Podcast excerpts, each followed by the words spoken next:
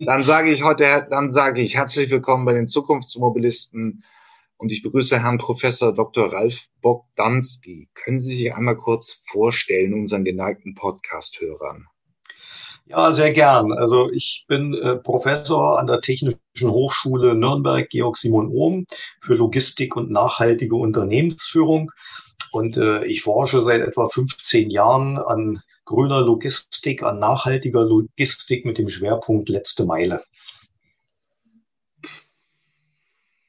Gut, Nachhaltigkeit können wir wahrscheinlich jetzt alle irgendwo nachvollziehen. Es geht um Klimawandel. Äh, ähm, die Frage ist, uns unsere Städte einfach äh, überlaufen mit Lieferfahrzeugen. Ähm, sie sind, manche meinen, sie sind nicht mehr besonders lebenswert.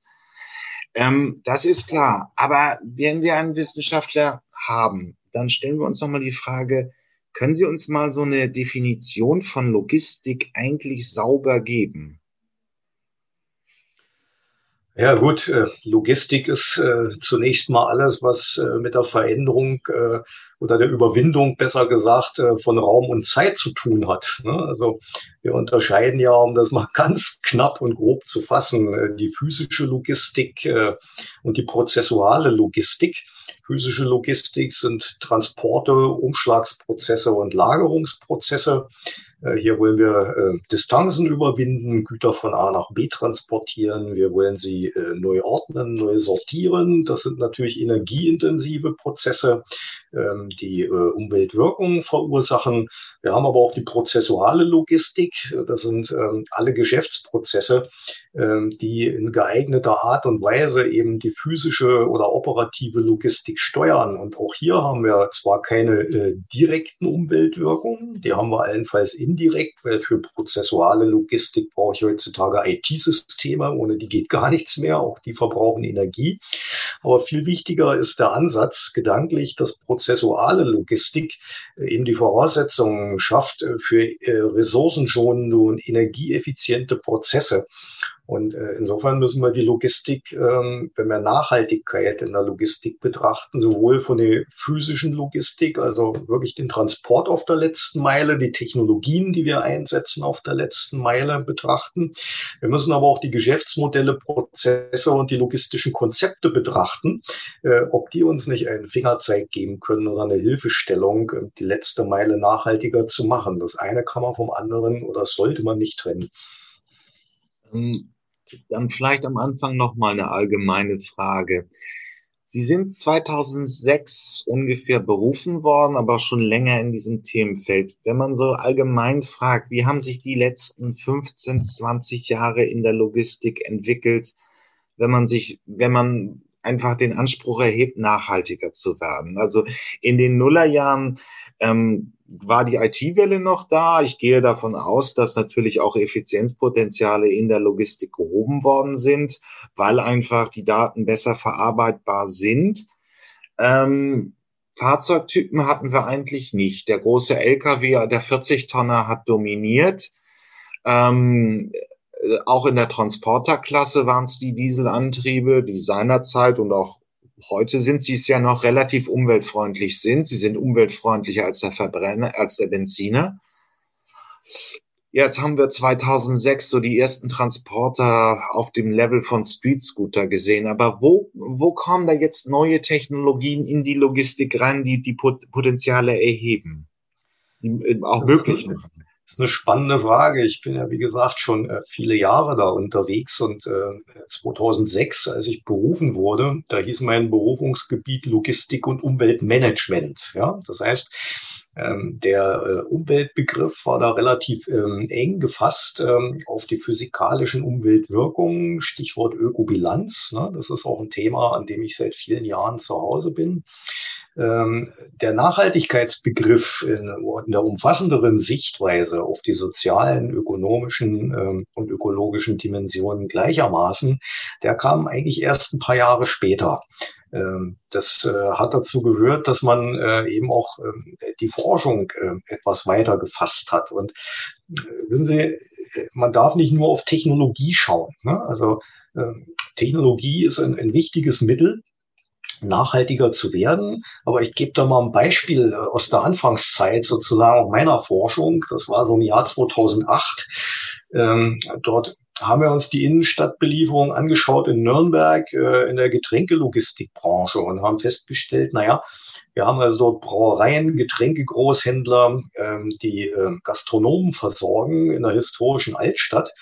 Aber es macht doch jetzt relativ wenig Sinn, ähm, dass da jeder sozusagen mit seinem eigenen schweren LKW hinfährt und ausliefert. Können wir das nicht mit einem an sich bekannten logistischen Konzept des Cross-Dockings äh, durchführen, also eine Art horizontalen Kooperation, um diesen Zustellprozess auf der letzten Meile effizienter mit Fall-Truck-Load durchzuführen, was einzelne Unternehmen äh, häufig nicht geschafft hat.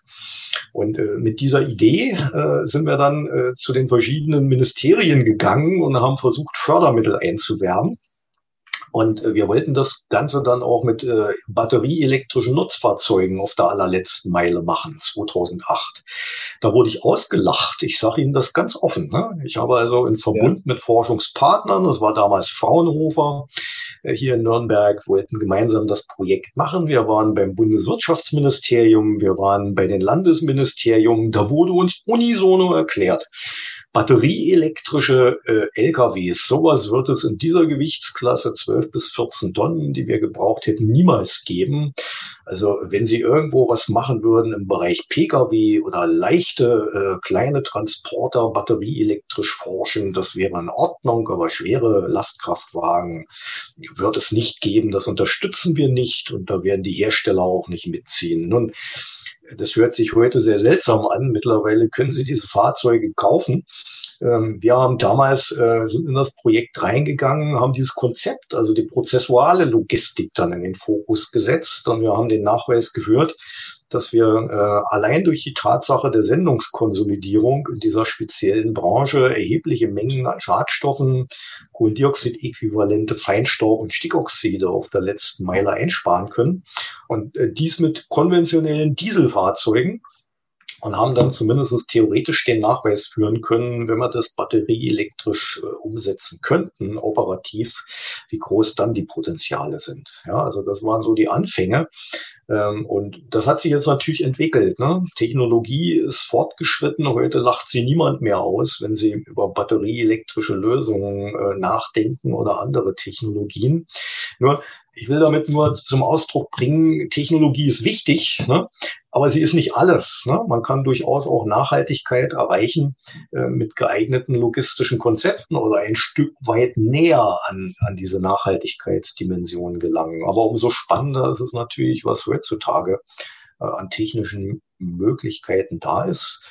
Und ich will mich da jetzt nicht vergaloppieren. Ich möchte es aber mal loswerden an der Stelle. Ich finde es extrem bedauerlich, äh, aus meiner Sicht, ähm, dass die derzeitige politische Förderung äh, von nachhaltiger Mobilität so eng geführt ist und so stark fokussiert ist auf die batterieelektrischen Antriebe. Ja, die sind wichtig, die brauchen wir auch in der Zukunft, das ist keine Frage. Aber äh, eine größere Technologieoffenheit äh, würde ich mir wünschen, weil gerade in der Logistik ist der batterieelektrische Antrieb äh, auch in äh, mittlerer Zukunft äh, von gewissen harten Grenzen belegt, an die wir, an denen wir physikalisch einfach nicht vorbeikommen. Und insofern wäre so eine Diskussion um Wasserstoff, äh, um Biomethan auch, äh, gasbetriebene Verbrennermotoren äh, mit solchen Antriebslösungen äh, sehr, sehr zielführend. Aber zurzeit fokussiert sich halt alles auf die batterieelektrischen. Das ist gerade in der Logistik äh, eigentlich keine so gute Idee da galoppieren Sie mir kurz ein bisschen zu schnell über das Thema.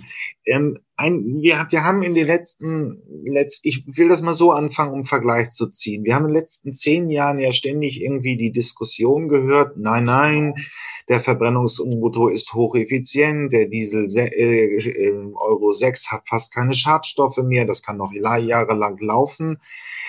Ähm, dann hat sich natürlich das gesellschaftliche Klima mit dem äh, Dieselskandal 2015 geändert. Ähm, man, wenn ich es faktisch richtig darstelle, wurde klar, dass man eigentlich nur noch mit, mit mutmaßlichem gewerbsmäßigen Betrug die damals geltenden äh, Schadstoffgrenzen und Emissionsgrenzen einhalten konnte. Ähm, die werden, die Grenzen werden immer schärfer auf europäischer Ebene auf jeden Fall, aber natürlich auch weltweit. Das heißt, die Effizienzdebatte bei diesen alten Antrieben bringt nichts mehr. Momentan hören wir das zwar noch nicht in der Logistik, aber ich glaube, das wird in diesem Jahrzehnt kommen, wenn einfach ähm, einerseits die Gesellschaft will, dass umweltfreundlichere, nachhaltige Antriebe in die Logistik kommen, wirklich auch großflächig kommen. Ähm, und auf der anderen Seite wird es eben auch diese Seite wieder geben, die sagt, nein, wir werden hier nochmal mit der IT, nochmal mit, äh, ähm, mit diesen und jenen Optimierungen, besserer Personaleinsatz, also das ganze kleinteilige Optimieren, was, was BWLer halt können, ähm, ähm, können wir immer noch äh, CO2-freundlicher, neutraler werden. Wir brauchen noch keine neuen Technologien. Natürlich ist der Hintergrund immer das Problem auch, es ist sehr komplex, neue Antriebe zu finanzieren, technische Unsicherheiten. Man kennt sein Geschäft, das alte Geschäftsmodell, also äh, man hat eine Transporterflotte, optimiert die nochmal, dann ist der, das kennt man alles da erlaubt eine Software wieder dieses und jenes nochmal an Verbesserungen. Das sind alles weniger Kosten und so weiter und so fort. Und jetzt nochmal eine Einschätzung, bevor Sie in die Technologiedebatte kommen. Ist da wirklich noch in der, in der Logistik viel an Effizienz zu holen? Ähm, wenn man einfach bei den alten Antrieben bleibt, also könnte man noch mittels besserer IT-Systeme, Software, äh, betriebswirtschaftliche Organisationen, Sie beschrieben das eben in dem Beispiel in, in Nürnberg, kann man dann noch was holen? Kann man dann auch, äh, kann man dann auch sagen, ja, wir, wir haben die Logistik nochmal durchgeschliffen, die ist jetzt noch effizienter, das Bedürfnis wird noch neu, nachhaltiger, noch neutraler befriedigt oder ist da jetzt einfach irgendwann Ende Gelände?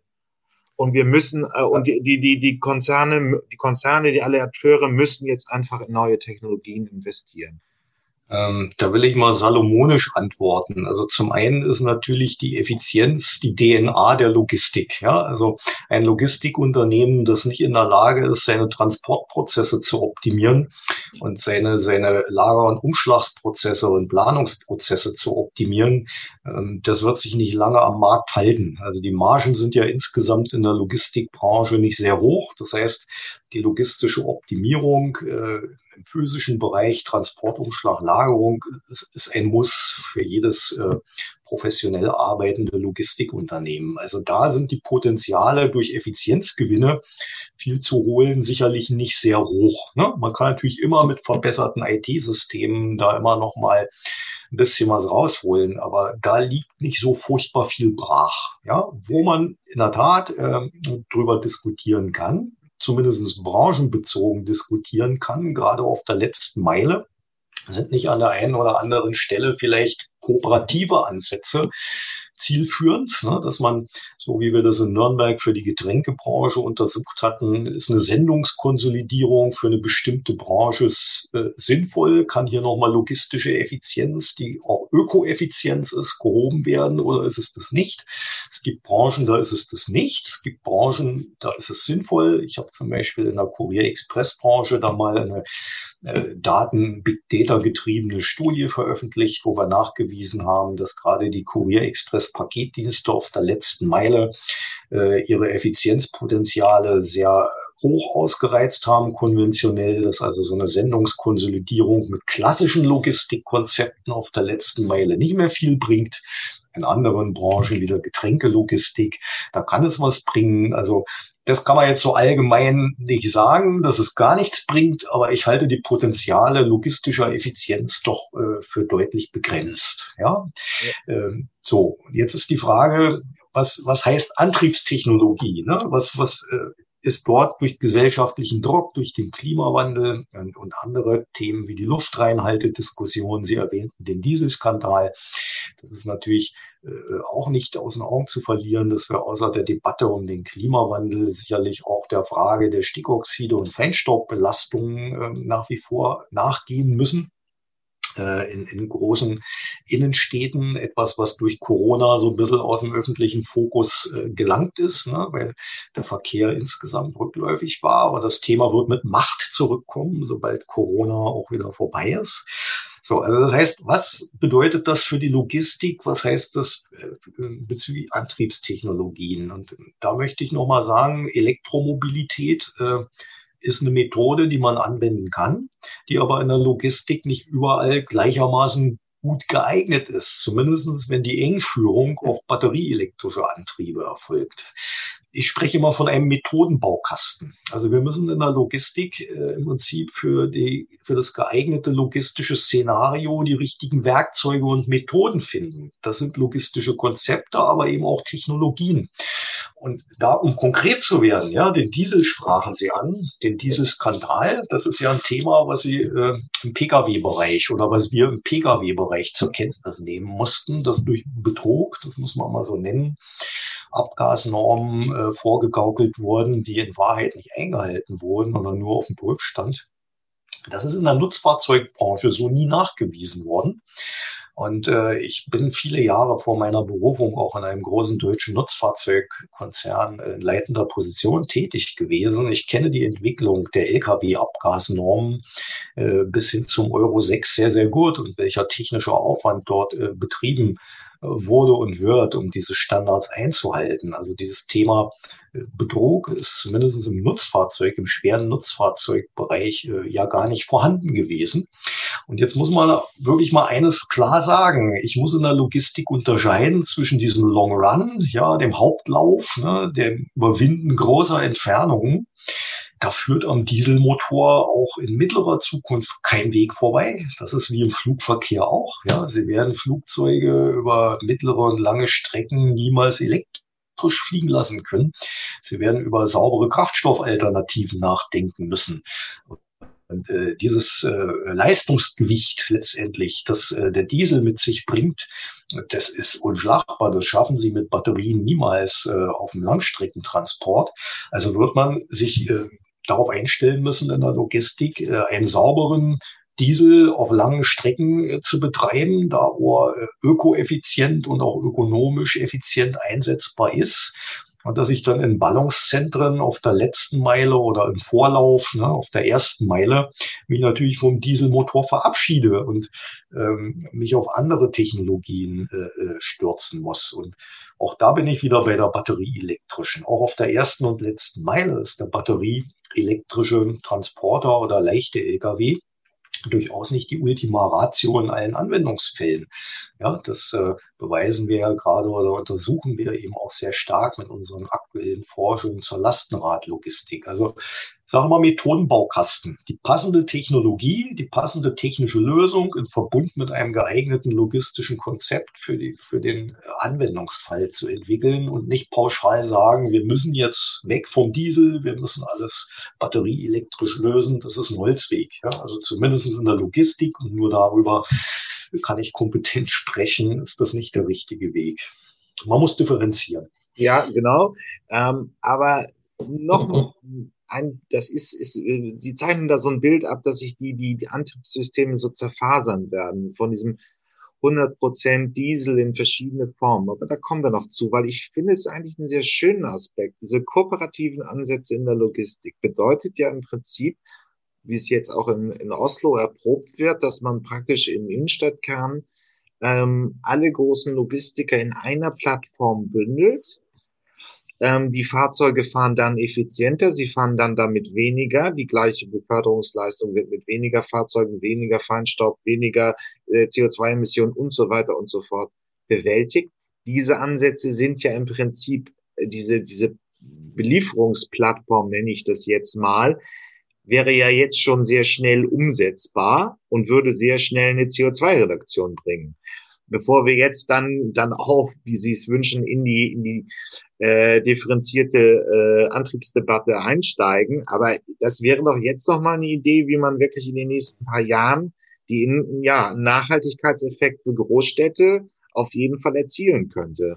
Also ich will da jetzt äh, äh, ungern widersprechen, aber zumindestens möchte ich es mal versuchen, ähm, ein wenig kritisch zu reflektieren. Also äh, Sie meinen im Prinzip solche City-Logistik-Konzepte, man kennt ja verschiedene, die eben äh, das Bündeln von Sendungen auf der letzten Meile äh, über verschiedene Logistiker hinweg ermöglichen.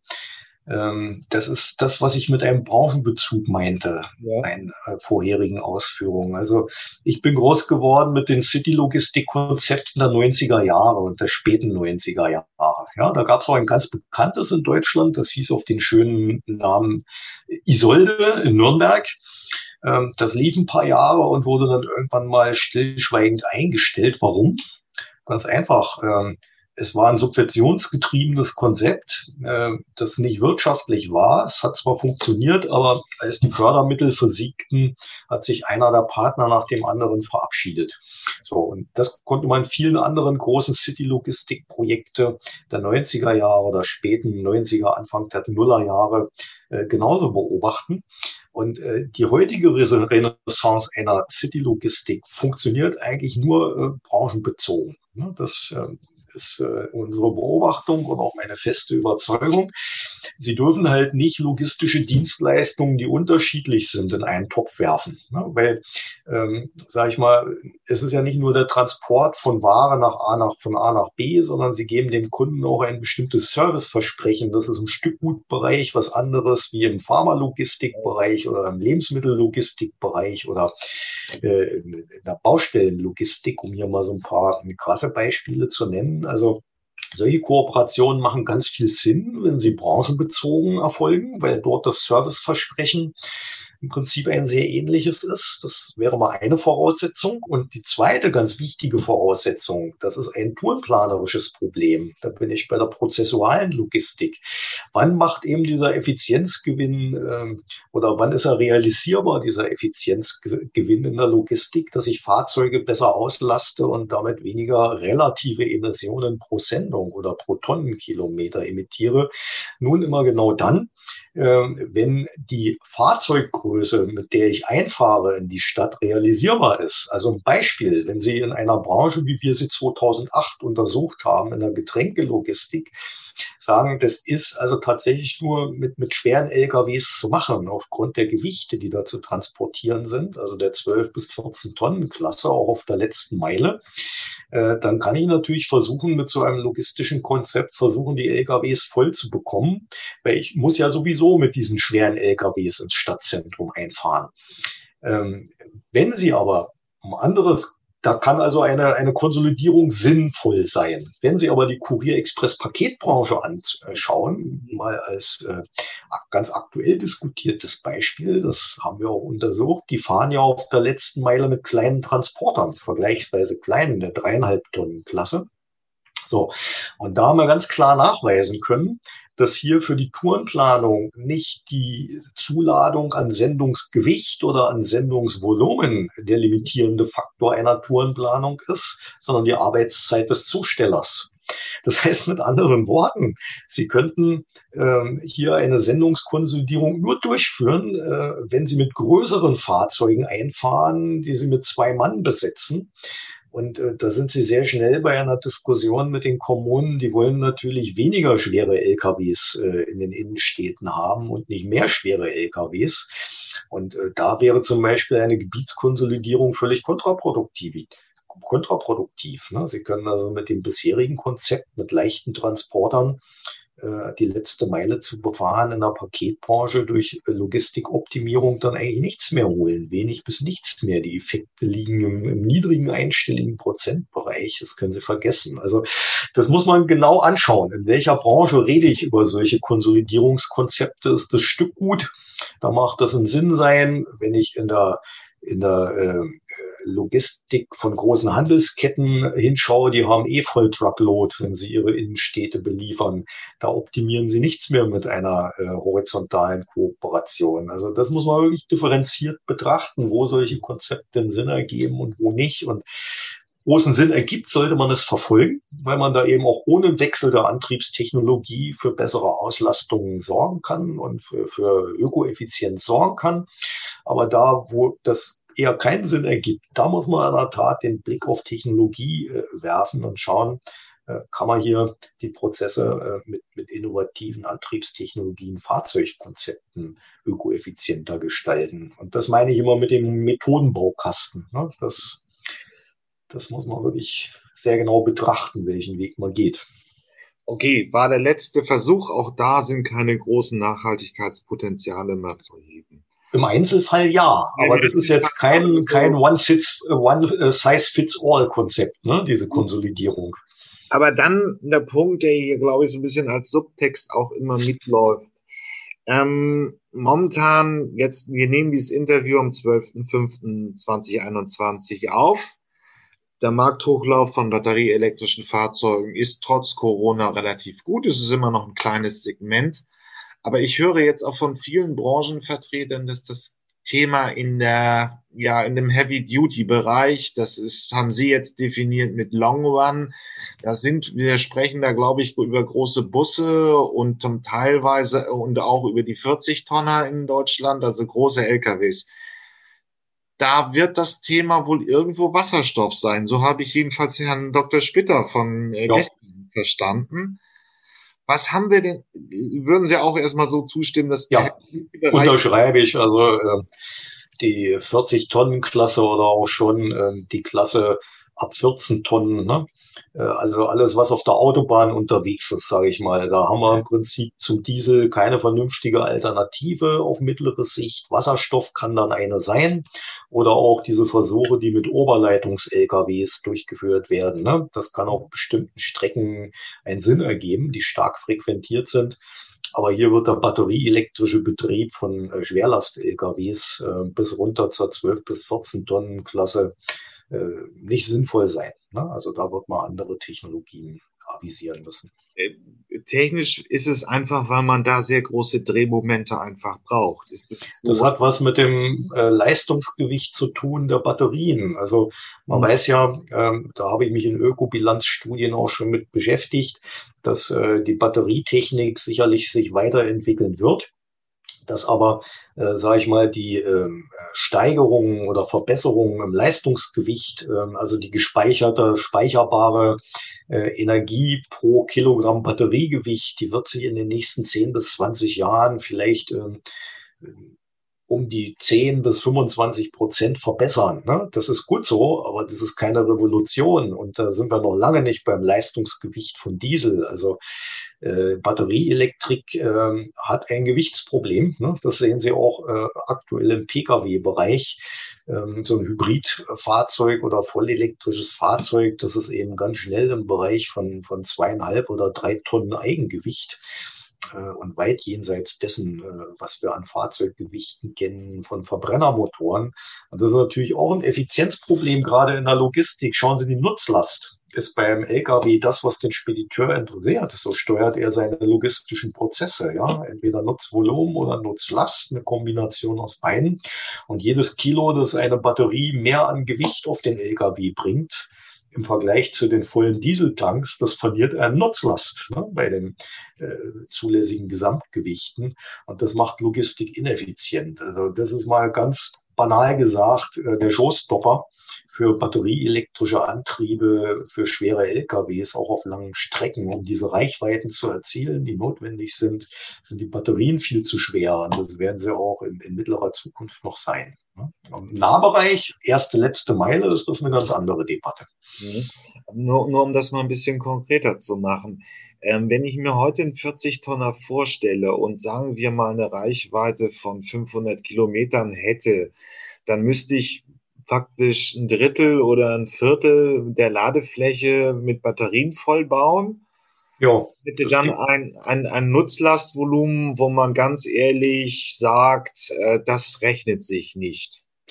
Also um das mal so mit Zahlen zu belegen, man rechnet ja bei einem 40 Tonner so ungefähr mit, mit 20 bis 25 Tonnen äh, Nutzlast. Ne? Der Rest ist Eigengewicht des Fahrzeugs.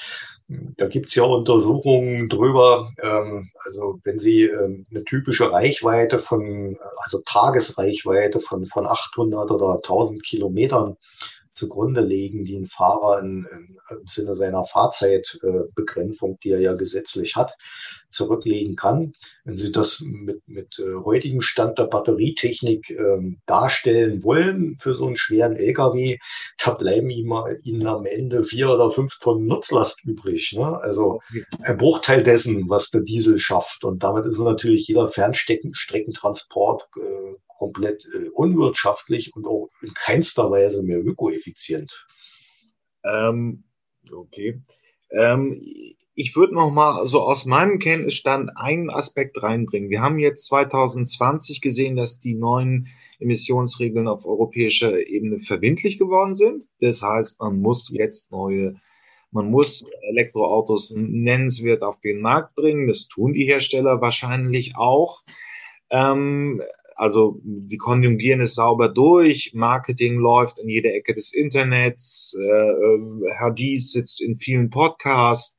Das würde man wahrscheinlich so, wenn es nicht notwendig wäre, nicht machen. Also der Pkw-Antrieb läuft. Wenn man jetzt so Herrn Spitter und auch die Herren von McKinsey hört, dann ist im Prinzip 2030 von den politischen Regulationen der Notwendigkeit da, Heavy Duty, also es sind 40 Tonner, es sind große Busse, ist alles über 14 Tonnen und so weiter, da muss das in irgendeiner Weise auf jeden Fall auch schon CO2-neutral werden. Also ein Zeithorizont von jetzt noch zehn Jahre ist realistisch. Das eine schließt das andere ja nicht aus. Ich kann ja auch mit einem Verbrennermotor CO2-neutral unterwegs sein. Das ist die Frage, welchen Kraftstoff okay. ähm, ich okay. da zugrunde lege. Dann, dann, dann kommen wir praktisch zur zweiten Frage. Also in den nächsten zehn Jahren muss was passieren. Ganz man, sicher, ja. Wenn man jetzt, ähm, wenn man jetzt invest, wenn man sich das gesamte Spektrum der Möglichkeiten anschaut, was hätten wir? Biomethan, das müssen wir wahrscheinlich mhm. mal erklären. Wir meinen da, also Methan, also Biokraftstoffe funktionieren schlecht. Es gab mal eine mhm. Diskussion mhm. in den Nullerjahren, es ist aber, wir kommen mit den Flächen einfach nicht hin. Dann gibt es die Biokraftstoffe der zweiten Generation, da hört man aber auch nicht wirklich viel von. Dann haben wir eben Wasserstoff kombiniert mit der Brennstoffzelle als Antriebsverfahren. Dann haben wir noch Diesel, dann haben wir noch die Frage, ob E-Fuels funktionieren. Soweit ich das jetzt verstehe, ist die Wirkungseffizienz sehr schlecht. Ähm, allerdings ist das Treibstoffvolumen bei den großen LKWs auch nicht besonders groß. Das heißt, man könnte das auch abbilden ist es so halbwegs äh, das Spektrum an Optionen, was man für den Schwerlastverkehr hat, vollständig oder fällt Ihnen da noch was anderes ein? Nee, sicherlich. Also wir haben ähm, neben dem konventionellen fossilen Dieselkraftstoff diese synthetischen Kraftstoffe, die Sie erwähnten. Und äh, wir haben natürlich Wasserstoff äh, als großes Thema. Ähm, ja, und eben Biomethan Schrägstrich Erdgas. Also da will ich vielleicht mal eins zu loswerden. Äh, es gibt ja gerade im Bereich der Stadtbusse eben ähm, auch ähm, Bestrebungen hier auf äh, elektromobile Busse zu setzen. Äh, sowas funktioniert Stand heute nur subventionsgetrieben. Ne? Also die Kosten für so einen batterieelektrischen Linienbus, die sind so exorbitant ähm, hoch, dass das tatsächlich nur mit Förderprogrammen funktioniert. Und ähm, ja, da muss ich auch mal sagen, was ein bisschen völlig außer Acht gerät bei dieser batterieelektrischen Debatte, auch gerade im Bereich schwerer Nutzfahrzeuge, ist der ökologische Rucksack äh, dieser Technologie. Ja, das ist nämlich die Frage, wie viel CO2-Äquivalente muss ich denn aufwenden, um eine Batterie herzustellen und wie lange dauert es, bis ich selbst äh, beim Betrieb mit äh, CO2-neutralen Strom wie Windenergie, Solidar, äh, Solarenergie, wie lange dauert es denn im praktischen Fahrbetrieb, bis ich diesen ökologischen Rucksack der Batterieherstellung amortisiert habe. Ja, ab dann wird ja so ein Fahrzeug tatsächlich erst klimaneutral.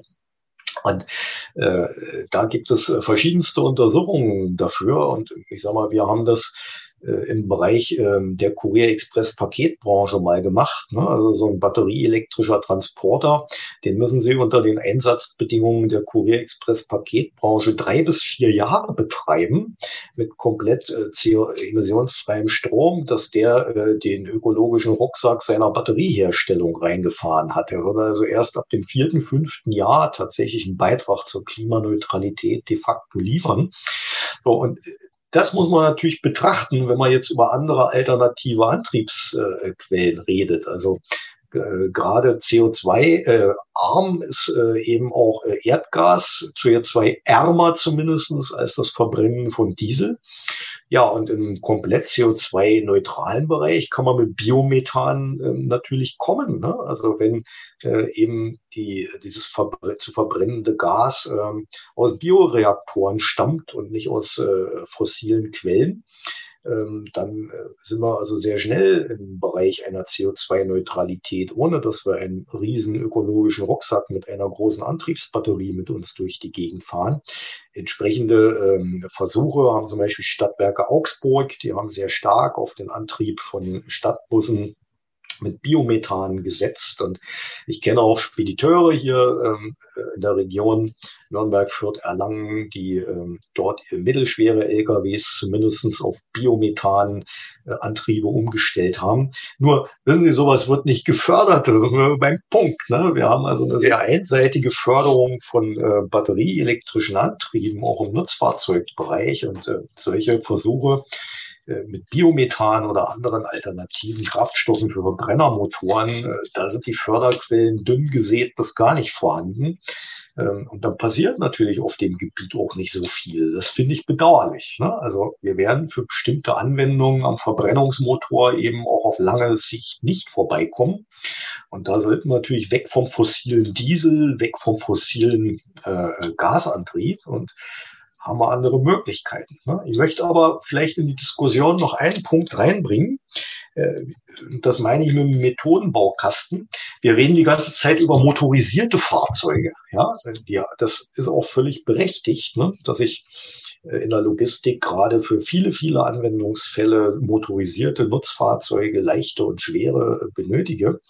Aber gerade unsere aktuellen Forschungen zeigen ja in den letzten Jahren, dass wir gerade auf der letzten Meile und auf der ersten Meile einen sehr nennenswerten Anteil äh, der logistischen Güter auch mit Lastenfahrrädern äh, effizient und nachhaltig bewegen können, mit speziellen logistischen Konzepten.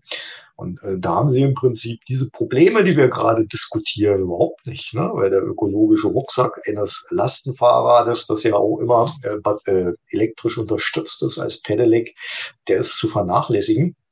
Und wir haben viele andere Aspekte der Nachhaltigkeit per se erfüllt, weil das haben wir in der Diskussion bisher noch nicht gehabt. Eine zukunftssichere Mobilität, eine Verkehrswende darf ja nicht nur die CO2-Bilanz, äh, die Klimabilanz eines Antriebs betrachten äh, oder andere Luftschadstoffe wie Feinstaub, Stickoxid, sondern sie muss auch soziale Aspekte der Nachhaltigkeit berücksichtigen. Und darunter verstehen wir in unserer Forschung ähm, die Gefährlichkeit von Verkehr, also äh, die Masse, die Geschwindigkeit, aber auch die Verkehrsflächen in Anspruchnahme ähm, und die Attraktivität eines urbanen Umfeldes, die ich beeinträchtige oder eben nicht beeinträchtige durch Fahrzeuge, die die Logistik benötigt.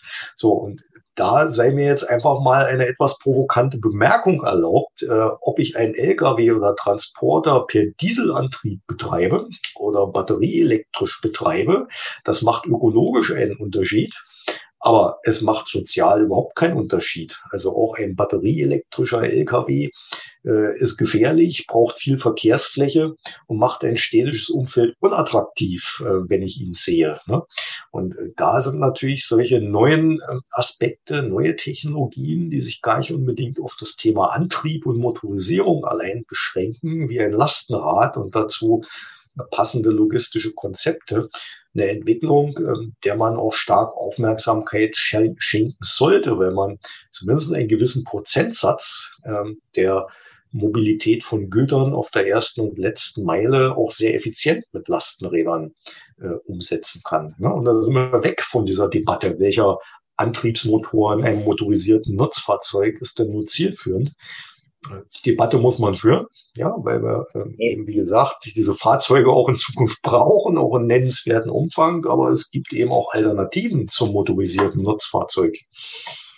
Ich möchte aber, bevor wir da zu den Aspekten kommen, noch, noch mal noch einen Punkt anbringen. Also im Prinzip, ich höre das hier bei den Zukunftsmobilisten auch immer, es wird jetzt auf diesem Fachebene schon darüber diskutiert, was machen wir mit Batterien, wenn sie nicht mehr gebraucht werden und wenn sie nicht mehr im Auto eingesetzt werden können. Das ist ja das Gleiche, was Sie gebracht haben. Erstmal kommt er mit dem CO2-Fußabdruck an, nach vier Jahren ist der ist der Kurier äh, ist ist äh, das Kurierfahrzeug dann im Plus ökologisch Wenn man das, diese Batterie aber sehr lange verwendet, meinetwegen Second Life Anwendungen, momentan sind es halt so für Anwendungen, wo irgendwie ein Hutstromaggregat äh, für ein Fußballstadion verwendet wird. Später sollen es mal die Pumpe, äh, die, die Ausgleichsspeicher für die Energiewende sein, für die energiegewendete Energielandschaft sein. Das ist auch bei Nutzfahrzeugen das Gleiche. Dann aber bevor wir zu den sozialen Aspekten kommen, noch die Frage, wenn man heute 2021 das anschaut, womit wird denn der Heavy-Duty-Bereich angetrieben? Was ist jetzt am erfolgsversprechendsten? Ich höre unterschiedliche Punkte. Also ich höre eigentlich im Prinzip die Biomethan-Geschichte ähnlich wie Sie überhaupt nicht. Das hat momentan, das Thema hat momentan keine Konjunktur. Es muss irgendwie alles mit Strom abgebildet werden. So nehme ich jedenfalls meine Medienblase wahr in der Fachwelt. Ähm, wir hören Wasserstoff immer noch sehr stark. Ähm, gut. Äh, Hyundai will ein 14 Tonner auf den Markt bringen. Damit wären wir dann ja aus der Stufe so einer Forschungsdiskussion raus und dann macht wirklich ein größerer Hersteller auch wirklich ein 14 Tonner so serienreif. Ähm, wir hören Nikolai, da ist es ein sehr medial präsentes Start-up, aber andererseits weiß ich nicht, wie viel technische Substanz dahinter ist.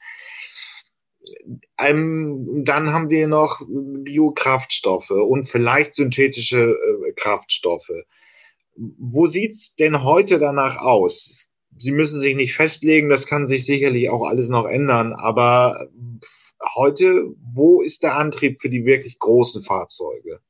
Das ist ja so. Äh, letztendlich äh, betreiben Konzerne auch äh, Forschung und Entwicklung immer mit dem Ziel, möglichst schnell was Marktfähiges zu bringen. Und äh, wenn natürlich die politische Debatte und die Technologieförderung sehr einseitig auf Elektromobilität ausgerichtet ist, wird sich da auch am meisten bewegen. Das ist eine logische Folge. Aber wenn wir das mal ausblenden und sagen, wenn ich wirklich völlig technologieoffen ähm, äh, reingehen würde in diese Überlegung, dann würde ich in der Tat äh, von Brückentechnologien sprechen. Ne? Also ich halte den Verbrennungsmotor generell in der Logistik für die schweren und mittelschweren Fahrzeuge äh, für unverzichtbar äh, mit Brückentechnologien. Und, und, Brückentechnologien sind für mich äh, Gasantriebe, wo Biomethan einen hohen Anteil ähm, spielen sollte, aber auch äh, Erdgas, ähm, CNG äh, ist auf jeden Fall ökologisch äh, in der Ökobilanz äh, besser anzusetzen insgesamt ähm, als der Diesel.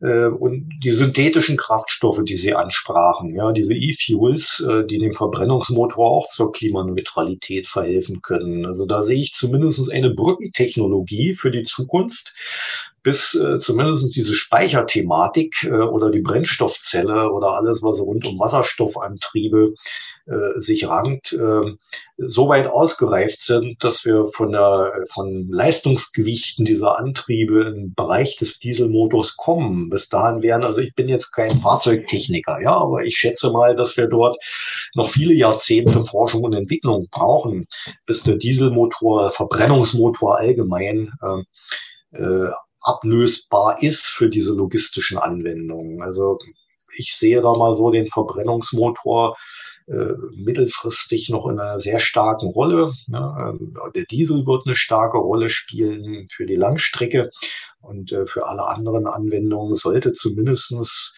ähm, alternative äh, Kraftstoffe ähm, hier äh, mit in die Techno in eine technologieoffene Diskussion einbezogen werden.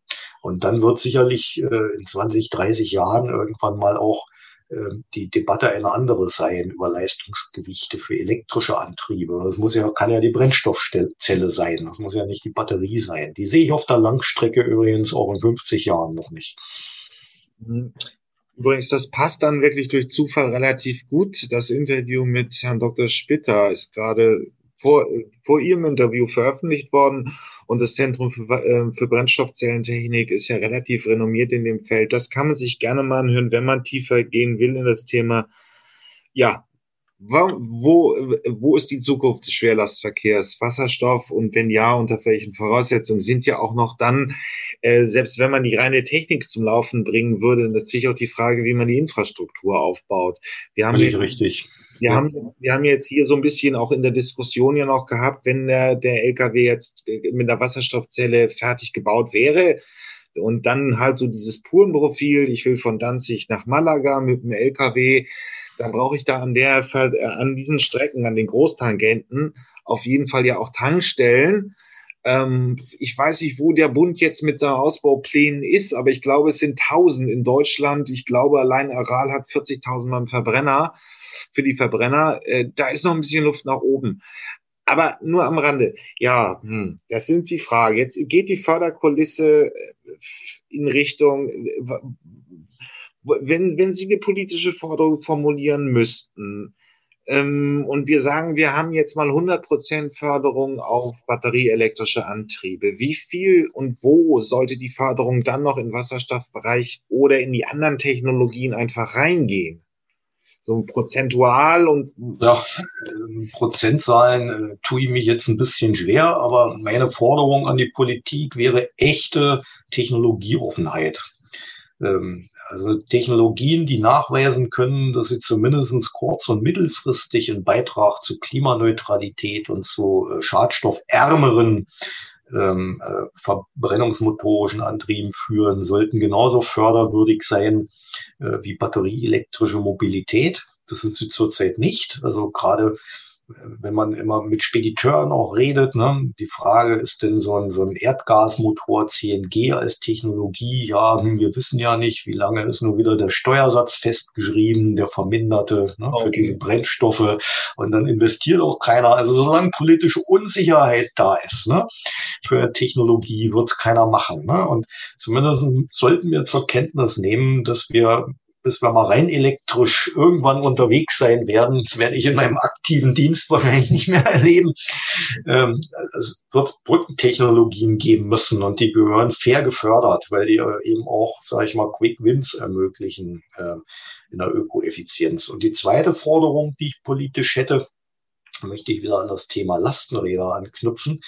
Äh, das habe ich auch vorgetragen äh, in, in, der Debatte um den nationalen Radverkehrsplan 2030, an, an dem ich teilhaben durfte als Experte zu dem Thema Lastenrad, gewerblicher Lastenradeinsatz äh, in Städten und äh, habe dort auch Gehör gefunden, dass also auch zur Technologieoffenheit gehört, dass Forschung und Entwicklung gefördert wird äh, für Technologien und äh, Antriebskonzepte abseits äh, des äh, motorisierten Nutzfahrzeugs, dass eben auch solche äh, vielversprechenden Konzepte wie eine gewerbliche Lastenradlogistik sowohl in der Infrastrukturförderung, Stichwort Radwegeinfrastruktur, Mikrodepotkonzepte, aber auch für die äh, Entwicklung und Forschung zum Thema äh, Fahrzeuge, Lastenräder für den gewerblichen Einsatz, Standardisierung, äh, um logistische Konzepte effizient anschließen zu können im motorisierten Bereich. Das muss natürlich auch gefördert werden. Ich sage immer, wenn nur ein Bruchteil,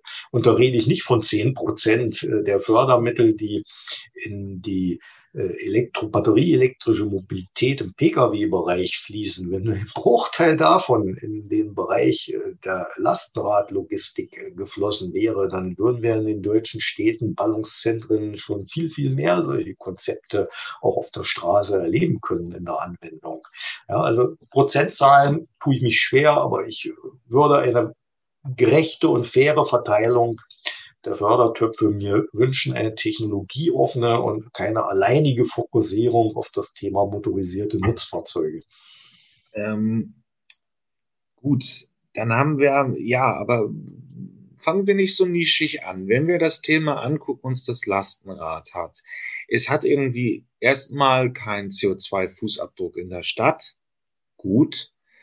Ähm, es ist, äh, verbraucht weniger Verkehrsraum. Aber dahinter ist ja die Frage, was versteht man, sollte man unter nachhaltiger, zukunftsgerechter Mobilität verstehen? Und was verstehen Sie konkret darunter? Was leitet so ein bisschen als Zielsetzung Ihre Forschung? Mhm. Das kann ich am griffig und kurz an einem einfachen Beispiel erklären. Ja, das ist ja gerade in der Corona-Pandemie ähm, durch die Decke geschossen, ähm, Bestellung im Onlinehandel. Ja. Also wenn der Bürger jetzt, machen Sie natürlich genauso wie ich in der Zeit äh, etwas online bestellt, dann geht er eine äh, Geschäftsbeziehung ein mit dem Online-Händler zu beiderseitigem Nutzen. In der Regel können Sie gar nicht beeinflussen, welcher Paketdienst Ihnen die Ware bringt, entscheidet der Online-Händler. Das heißt, der bestellt diese Transportdienstleistung bei einem Paketdienst seiner Wahl. Da entsteht eine zweite Geschäftsbeziehung zu beiderseitigem Nutzen. So, am Ende des Tages wird der Paketdienst die von Ihnen bestellte Ware zu Ihnen nach Hause fahren. Damit ist der Vertrag sozusagen erfüllt. Beide Verträge sind damit erfüllt. Aber auf diesem Transport auf der letzten Meile werden jetzt durch verkehrliche Wirkungen und durch ökologische Wirkungen, Schadwirkungen unbeteiligte Dritte äh, beeinträchtigt. Also ihre Nachbarn, die Bürger, die äh, Passanten, wo eben das Zustellfahrzeug tagtäglich vorbeifährt, verursacht Lärm, Luftschadstoffe, beansprucht Verkehrsraum, ist im gewissen Grade gefährlich. So, das nennt man in der Volkswirtschaft einen sogenannten externen Effekt. Das heißt, es hat zwei Geschäftsbeziehungen gegeben zu beiderseitigem Nutzen zwischen Kunden und Onlinehändler, zwischen Onlinehändler und Paketdienst. Und es entsteht Schadwirkung für Unbeteiligte durch den Transport auf der letzten Meile. Und das ist der externe Effekt. Und das treibt mich in der Forschung an. Wir wollen Logistik, nachhaltige Logistik so definieren, nachhaltige Stadtlogistik, dass sie externe Effekte ausschließt. Die Abwesenheit von externen Effekten, das ist äh, nach, meiner, nach meinem Verständnis in der Forschung eine nachhaltige Stadtlogistik. Und externe Effekte sind eben sowohl ökologische Schadwirkungen als auch soziale Schadwirkungen.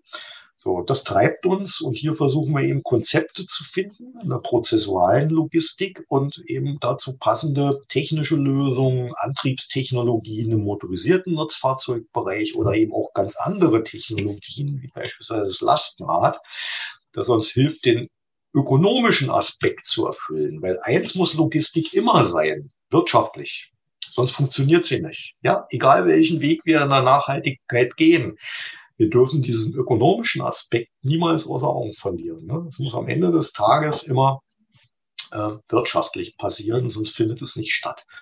Das ist vielleicht mal so kurz gefasst mein Verständnis von nachhaltiger Stadtlogistik. Ja, ähm, da hörte ich jetzt so ein klein bisschen eine Kritik am, am Onlinehandel, am Boom oder auch an der jungen Generation, die ja fast ausschließlich online kauft, ein. Äh, Nein, darf ich gleich einhaken, ist nicht so. Da sage ich auch mal ganz klar, der Logistiker, und so verstehe ich mich auch mit meiner Forschung, ist ein Dienstleister. Das heißt, er kann die Rahmenbedingungen, die gesellschaftlichen Rahmenbedingungen, in denen er agiert, nicht beeinflussen. Er muss sich anpassen.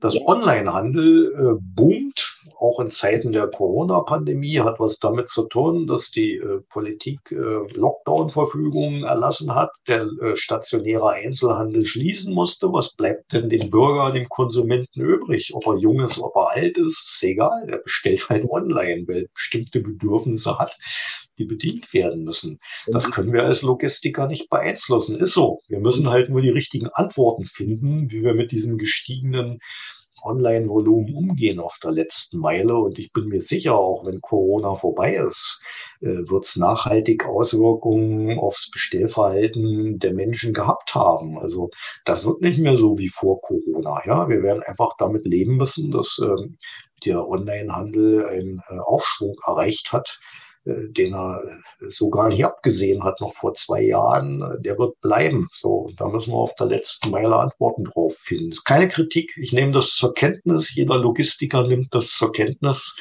und, und er muss dafür Lösungen finden. Und der Ökonom in mir rechnet nämlich auch aus, wenn ich mir ein Hemd kaufe und dann mit dem Auto in die Stadt fahre, mir als aussuche, wahrscheinlich ist die Auswahl schlecht, deswegen finde ich keins, dann fahre ich ein zweites Mal und so weiter da muss halt auch der Strom in den Läden äh, ähm, erzeugt werden, der ist nicht ganz sauber, dann muss man Parkgebühren zahlen und so weiter. Beziehungsweise kann ich mich einfach ins Internet dran setzen und ein neues Hemd bestellen, dann fährt das Postauto so oder so. Also das wäre im Prinzip nachhaltiger, als es in der Stadt zu kaufen, wenn man sich die externen Effekte, die ich mit dem einen Prozess, mit dem anderen Prozess eben auslöse, anguckt. Und auf der anderen Seite, man kann, das haben ja nun die Logistiker auch getan, einfach die großen Flotten sehr schnell auf elektrische Fahrzeuge umsteigen.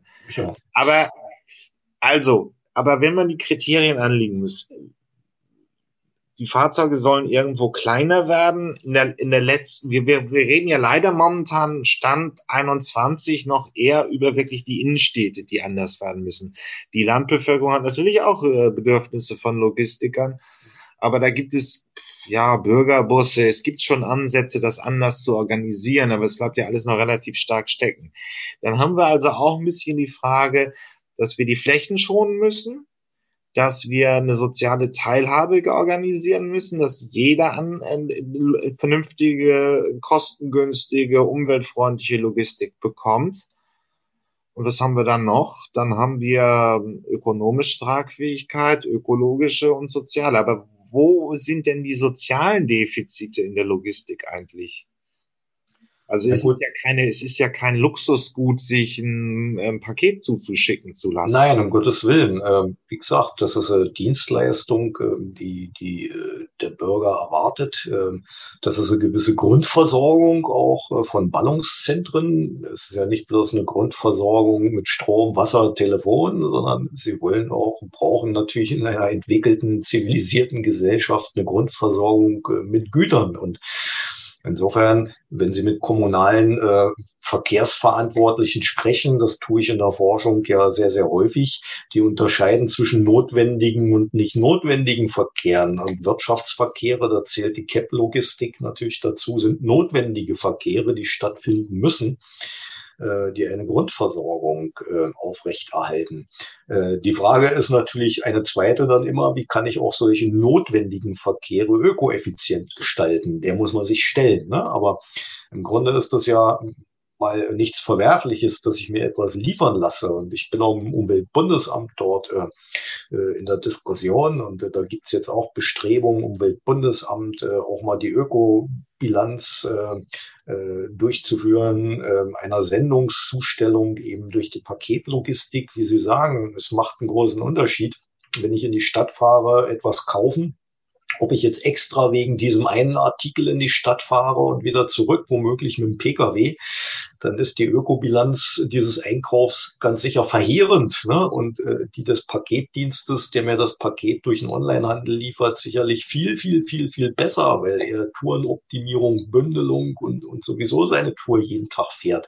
Also das sind alles Dinge, das ist ein weites Feld. Ne? Das muss man dabei immer sehen. Also die sozialen Schadwirkungen der Logistik, die sehe ich halt dort, wo sie vermeidbar sind. Und äh, das meinte ich vorhin mit den externen Effekten. Also wenn ich ein motorisiertes Nutzfahrzeug auf der letzten Meile ersetzen kann durch ein Lastenrad, dann leiste ich einen Beitrag zur sozialen Nachhaltigkeit, weil die logistische Dienstleistung muss ich erbringen im Sinne dieses Grundversorgungsverständnisses. Wenn ich es aber nicht mehr mit einem motorisierten Nutzfahrzeug tue, sondern mit einem intelligenten Konzept und einem sehr viel kleineren Gefährt, nämlich einem Lastenrad, dann äh, belege ich weniger Verkehrsfläche, ist ungefährlicher und äh, macht die Stadt attraktiver und, äh, und lebenswerter. Da habe ich einen Beitrag zur sozialen Nachhaltigkeit geleistet. Ne? Also mhm. sollte jetzt im Umkehrschluss nicht heißen, dass Logistik sozial nicht nachhaltig ist, aber man kann natürlich äh, dieses Thema verbessern. Überall dort, wo ich eben auf schwere oder auch auf leichte Nutzfahrzeuge motorisierter Art verzichten kann. Geht nicht überall, ist vollkommen klar. Aber dort, wo es geht,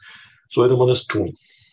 Ähm, wir müssen übrigens vielleicht das auch noch mal ein bisschen öffnen. Lastenkrafträder sind ja heute auch nicht mehr das, was vielleicht ein Laie versteht oder es als, ja, so wie man aus den Filmen der 50er Jahre sich das vorstellt. Äh, schon eines der ersten Interviews war mit, äh, mit Beres Seelbach, sei hier empfohlen, da ging es um Ono Motors. Das ist im Prinzip, ja, eine fahrende Europalette, ähm, eben sehr kleines Fahrzeugkonzept und es gibt heute eben auch eine ganze Reihe von neuen ähm, Logistikkonzepten. Es gab auch einen äh, Versuch in, in Hamburg mit UPS. Also das, das Thema hat auch schon die großen Player in der Logistik erreicht. Ähm, ähm, die Fahrzeuge sind heute technisch anders. Ich pack das in die Shownotes des Podcasts. Da gibt es heute, äh, Stand 21, auch ganz andere Fahrzeugkonzepte.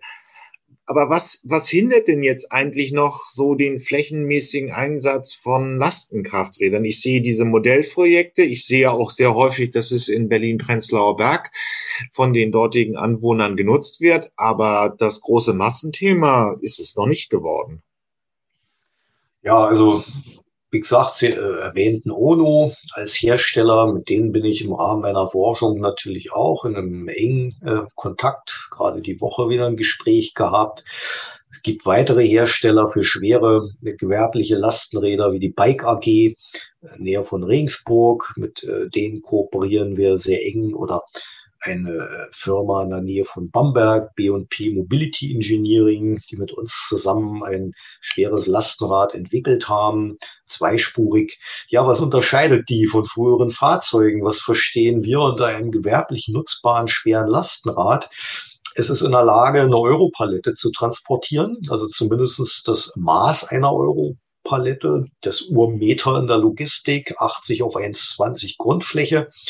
Und äh, ich muss ein Volumen von etwa zwei Kubikmetern transportieren können. Ähm, ja, und eine Nutzlast von 250 bis 300 Kilogramm. Ja, das ist die Dimension, über die wir reden, wenn wir über ein gewerblich nutzbares äh, Lastenrad sprechen. Das hat immer drei oder vier Räder, ist also zwei- oder mehrspurig und ist natürlich immer elektrisch unterstützt im Rahmen der Pedelec-Richtlinie, weil das mit Fahrer- und Fahrzeuggewicht dann auf ein Gesamtgewicht schon kommen kann von bis zu 500 Kilogramm. Also das sind vielleicht mal so diese technischen Eckparameter, über die wir sprechen, wenn wir über gewerblich nutzbare Lastenräder sprechen. Ja, wie können die sich stärker am Markt verbreiten? Nun, das ist das Thema, an dem wir schon seit einigen Jahren in der Forschung auch mit Modellprojekten unterwegs sind. Wir haben also bereits im äh, Jahr äh, 2015, 2016 das erste wissenschaftlich begleitete Modellprojekt in Nürnberg gestartet. Das Mikrodepot-Konzept äh, auf dem Gebiet der Stadt Nürnberg. Äh, unsere Projektpartner waren DPD und GLS. Und wir haben bereits im Jahr 2016, 17 dann zeigen können im praktischen Feldversuch, dass unser logistisches Konzept, das wir dort äh, für den Lastenradeinsatz mit Mikrodepots äh, modelliert haben, praktisch auch umsetzbar ist. Wir haben also 30 Prozent äh, der Sendungsmengen in den umgestellten Stadtgebieten in Nürnberg dauerhaft aufs Lastenrad verlagern können. Nur, dass Sie da auch eine Größenordnung haben. Äh, wir haben sieben Dieseltransporter in einigen Gebieten dauerhaft durch acht Lastenräder dieser Größenordnung ersetzt. Ähm, das funktioniert auch heute noch. Ne? Das ist also sehr schnell äh, aufgrund nachgewiesener Wirtschaftlichkeit auch in den dauerhaften Geschäftsbetrieb von unseren Projektpartnern überführt worden. Und da waren wir dann auch einigermaßen stolz darauf. Da haben wir mehrfach äh, Preise dafür auch bekommen. 2018 den Bundeswettbewerb Nachhaltige urbane Logistik auch gewonnen mit diesem Projekt. Also es geht, ja, um mal kurz zu fassen, es ist möglich. Die Rahmenbedingungen sind natürlich äh, äh, nicht ganz so einfach. Ja, warum haben wir das jetzt nicht schon flächendeckend überall? Ne? Sie erwähnten Hamburg, Sie erwähnten Berlin, das Komodo-Projekt kenne ich natürlich auch alles. Das ist, hat was damit zu tun, dass solche Logistikkonzepte nicht mit konventionellen vergleichbar sind. Das heißt, Sie müssen auf der letzten Meile mit so einem Mikrodepot einen zusätzlichen Umschlagspunkt schaffen, dass Sie die logistischen Nachteile eines Lastenrades ausgleichen. Es ist ja trotz allem langsamer, kleiner und hat weniger Nutzlast als ein motorisiertes Fahrzeug. Auf der Habenseite stehen dann Eigenschaften, dass das Lastenrad natürlich ganz andere Netze befahren kann. Sie dürfen Radwege benutzen, sie dürfen gegen die Emmanstraße einfahren, wo das zulässig ist. Sie bekommen von den Kommunen auch Ausnahmegenehmigungen für das Befahren von Fußgängerzonen ganztägig, weil es eben ein nachhaltiges logistisches Konzept ist. Sind Kommunen da in der Regel offen. Damit haben sie wieder Effizienzgewinne. Aber trotz allem, sie brauchen wegen der geringeren Reichweite, Nutzlast und Volumen immer einen zusätzlichen Umschlagspunkt im städtischen Ballungsraum, dieses Mikrodepot. Das ist das Problem. Sie müssen entweder eine Fläche finden, Das hat äh, UPS in Hamburg so praktiziert, äh, in München, wo sie sogenannte LKW-Wechselbrücken abstellen können tagsüber. Da wird morgens also so ein mit Paketen bestückter Stahlcontainer in die Innenstadt gestellt und von dort aus eben dann ganztägig mit Lastenrädern äh, zu den Kunden äh, weiter transportiert, die Sendung. Oder sie gehen den Nürnberger Weg, den haben wir präferiert in unserem Projekt. Wir suchen eine leerstehende Bestandsimmobilie, die bestimmte Voraussetzungen erfüllen muss. Also eine sogenannte B-Lage im Einzelhandel, die für den Einzelhandel nicht mehr attraktiv ist, aber aber für logistische Zwecke durchaus. Haben wir gefunden, hat funktioniert, hat wirtschaftlich funktioniert, finden Sie aber auch nicht an jeder Ecke. Ja, also die Verfügbarkeit von Mikrodepotflächen oder äh, geeigneten Immobilien in Innenstädten ist das Problem. Deswegen verbreitet sich sowas nicht so rasant. Und deswegen forschen wir zurzeit eben ähm, auch an äh, alternativen Lösungen für die Lastenradlogistik. Ja, da, da spielt wieder IT-Technologie eine Rolle, können sich äh, äh, sogenannte Fiederfahrzeuge dynamisch treffen mit Lastenrädern, mit äh, intelligenten Tourenplanung in Echtzeit. Brauche ich dann gar kein Mikrodepot kann ich ähm, umladen sozusagen durch einen dynamisch vereinbarten Treffpunkt zwischen Nutzfahrzeug und Lastenrad. Zweiter Aspekt, äh, den wir untersuchen, ist die Integration des öffentlichen Personennahverkehrs in die letzte Meile äh, der CAP-Logistik. Ja, ist hier ÖPNV-Infrastruktur, wie Haltestellen, Bahnhöfe, sind die geeignet? Kurzzeitig als Mikrodepots äh, zu funktionieren? Oder kann ich gar auch unter bestimmten Voraussetzungen Sendungen im ÖPNV transportieren? Alles immer vor dem Hintergrund, da brauche ich womöglich überhaupt gar kein Mikrodepot mehr, keine Fläche. Ähm, das sind also Aspekte, in die aktuelle Forschung und Modellversuche auch gehen. Also man muss tatsächlich da neue Wege gehen. Das schafft die Logistik nicht allein. Ne? Sie ist auch angewiesen äh, auf kommunale Unterstützung. Äh, man muss äh, hier alle Stakeholder der letzten Meile mit einbeziehen in die Debatte. Ja, auch der Einzelhandel ne? kann da eine Rolle spielen für solche Konzepte. Das heißt, hier ist die Frage, die Engführung auf Antriebstechnologie für solche Lösungen eigentlich viel zu kurz gedacht. Ne? Man muss so ein Gesamtkonzept dann sehen und schauen, wo die entsprechenden infrastrukturellen Ressourcen oder andere Lösungsansätze zum Ziel führen, das Lastenrad im Prinzip salonfähig zu machen auf der letzten Meile. Ja, das, das ist mal so vielleicht eine Antwort. Die zweite Antwort liegt in der relativ jungen Branche der Lastenradhersteller. Ich habe das in, in meiner Publikation zur nachhaltigen Stadtlogistik in meinem Fachbuch mal so formuliert, es ist das Henne-Ei-Problem. Ja, die Lastenradbranche kommt aus der Ökonische. Ne? Das hat sich mal entwickelt, so mit dem Long John und, und solchen einspurigen Lastenrädern, mit denen ja auch, sage ich mal, Eltern ihre Kinder zur, zur Kita fahren. Ne? So, da kommen die her. So Kleinserienhersteller, die meisten. Gewerbliche Logistik hat ganz andere Anforderungen. Bisher war aber keine Nachfrage da so groß am Markt. Ne? Also hat es auch kein Angebot an geeigneten gewerblich nutzbaren Fahrzeugen gegeben. So, jetzt ändert sich das gerade. Die Logistikbranche hat das Lastenrad auch für sich entdeckt. So, jetzt muss ich natürlich anbieterseitig äh, etwas bewegen. Bewegt sich auch. Und dann sind wir aber ganz schnell bei der Frage, macht jetzt jeder sein Ding? Mal ganz salopp formuliert? Oder schaffen wir es in der Lastenradbranche herstellerseitig Standardisierungsprozesse voranzutreiben? Ne? Dass Ladungsträger austauschbar sind, Fahrzeughersteller unabhängig. Das ist etwas in der Nutzfahrzeug-Lkw-Branche selbstverständlich ist seit Jahrzehnten. In der Lastenradbranche ist es das noch nicht. Ne? Also auch hier ist logistische Forschung und Entwicklung äh, noch vonnöten um die Branche hier zu professionalisieren. Das ist ein ganz spannender Prozess, der da zurzeit abläuft, auf einem guten Weg ist, aber noch lange nicht am Ziel. Wenn ich es noch einmal zusammenfassen kann, ist mal wieder ein ökonomisches Problem da. Das muss man erstmal in Mikrodepot investieren, damit man Lastenräder investiert. Das scheuen dann wahrscheinlich die Logistikentscheider.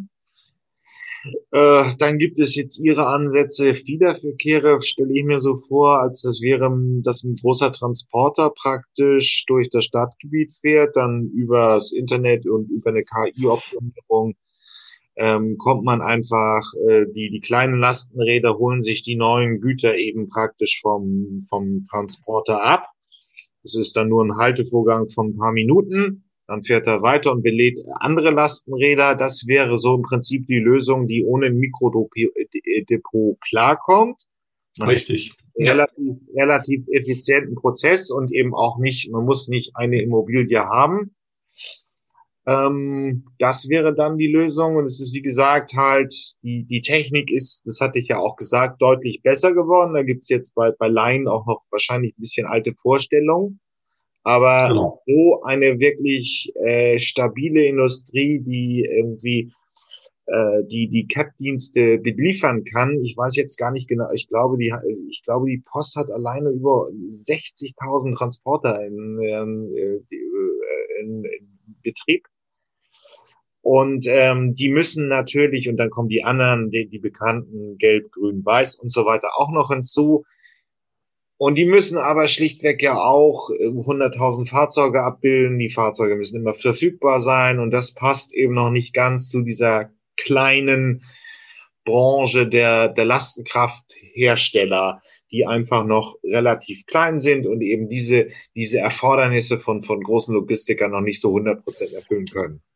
Genau, also das ist auch ein Thema, wo ich sehr intensiv im Dialog bin mit den Herstellern, auch mit dem Radlogistikverband Deutschland, den gibt's ja auch nicht so lange, äh, erst zwei Jahre. Also äh, habe mich sehr gefreut, dass der sich gegründet hat und äh, unterstütze den seit Anbeginn und werde auch nicht müde, äh, diese Dinge da auch ähm, äh, zu äußern in, in, der Richtung und äh, treffe da auch auf offene Ohren. Ja, aber es ist eben noch ein langer Weg. Die Branche muss sich da professionalisieren, ganz klar. Auch das Serviceversprechen. Sie äh, sagten, das ist in der Nutzfahrzeugbranche ja äh, Usus. Wenn ich einen Lkw-Transporter kaufe bei einem der großen Hersteller, da, da kaufe ich den ja nicht, ich lease den. Da ist äh, ein Servicenetz, Werkstattennetz. Ich habe bei Fahrzeugausfall sofort einen Ersatz verfügbar.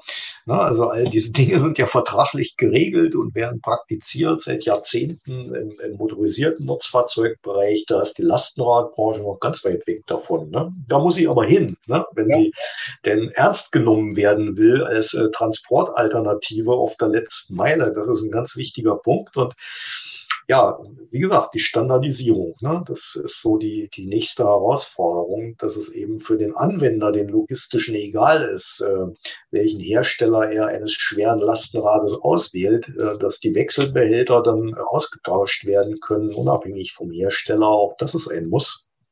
Und ich möchte auch noch erwähnen, auch auf europäischer Ebene muss ich noch was tun. Ne? Also wir bewegen uns zurzeit ähm, alle in der Grauzone der sogenannten Pedelec-Richtlinie. Ne? Also das, was mit 250 Watt Dauerleistung 25 kmh deklariert ist in der europäischen Pedelec-Richtlinie, ähm, sage ich mal, für den privaten Bereich eines einfachen Fahrrades äh, vollkommen ausreichend ist, ist natürlich für ein schweres Lastenrad in der 500 Kilo Klasse äh, ja geradezu physikalisch äh, ein Witz. Ja, also auch hier äh, arbeitet man zurzeit intensiv äh, an Regelungen für äh, schwere Lastenräder, dass wir hier, äh, sage ich mal, einen anderen technologischen Rahmen auch bekommen für die erforderliche Drehtunterstützung äh, ohne dass wir den Status eines äh, Fahrradfahrers, nämlich zulassungsfrei, versicherungsfrei und äh, mit der Möglichkeit zur Nutzung der äh, Radwegeinfrastruktur, ohne dass wir diesen Status verlieren. Ne?